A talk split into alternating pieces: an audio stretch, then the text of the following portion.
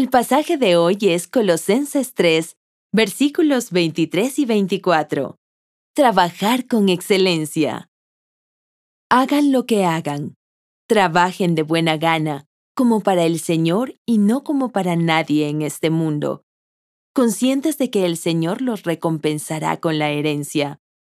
Ustedes sirven a Cristo el Señor.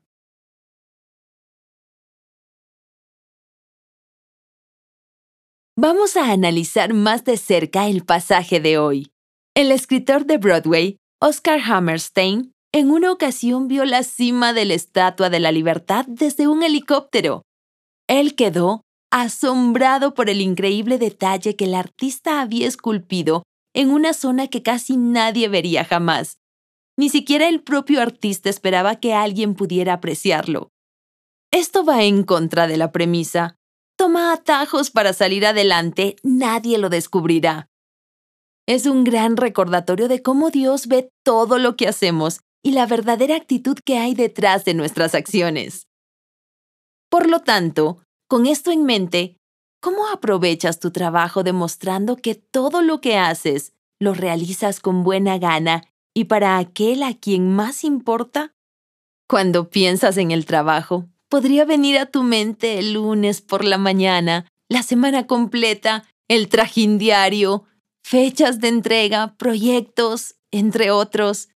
Pensamos que el trabajo es un aspecto de este mundo quebrantado Creemos que debemos trabajar como si esta actividad fuera parte de un mundo pecaminoso, pero el trabajo es parte del mundo perfecto que Dios creó.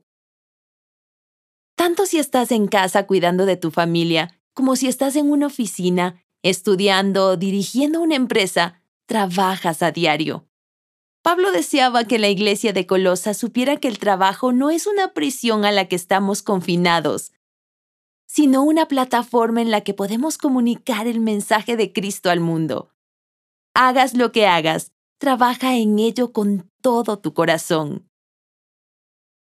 Pablo cree en la economía del reino de Dios.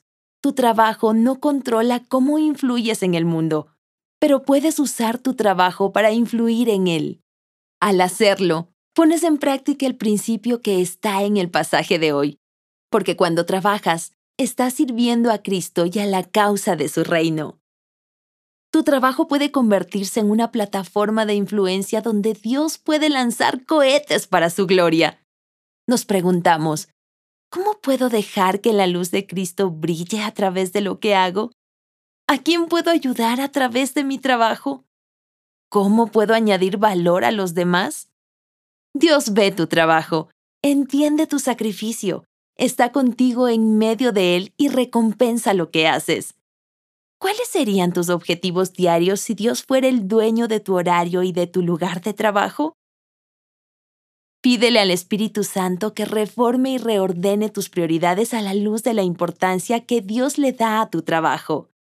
Y pídele que te capacite para trabajar con la máxima excelencia, sin importar lo que hagas, cuándo lo hagas con quién y para quién lo hagas. Tus dones, tu talento y tu capacidad de trabajo son regalos de Dios. Lo que decidas hacer con ellos es tu regalo para Él.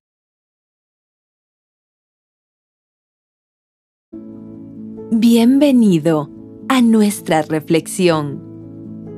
Enfócate en Cristo y en su supremacía. Pídele que derrame su espíritu de excelencia sobre tu vida mientras reflexionas sobre lo que significa verdaderamente trabajar con calidad para Él.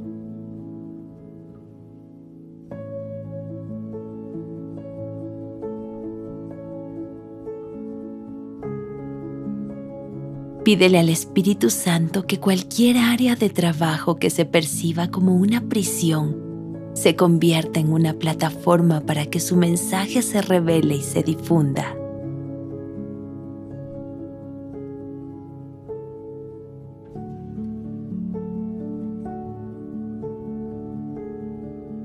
Entabla hoy una conversación con alguien y hazle la siguiente pregunta. ¿Cuáles serían tus objetivos diarios si Dios fuera el dueño de tu horario y de tu lugar de trabajo?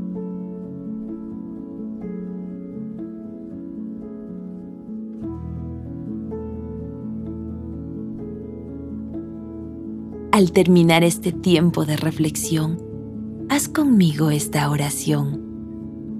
Precioso Señor Jesús ayúdame a amar verdaderamente mi trabajo. No se trata de algo difícil, sino de algo que forma parte de mi vocación y propósito.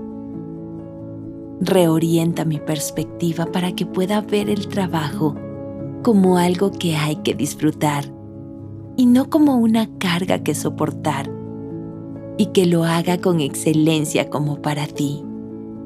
En el nombre de Jesús. Amém.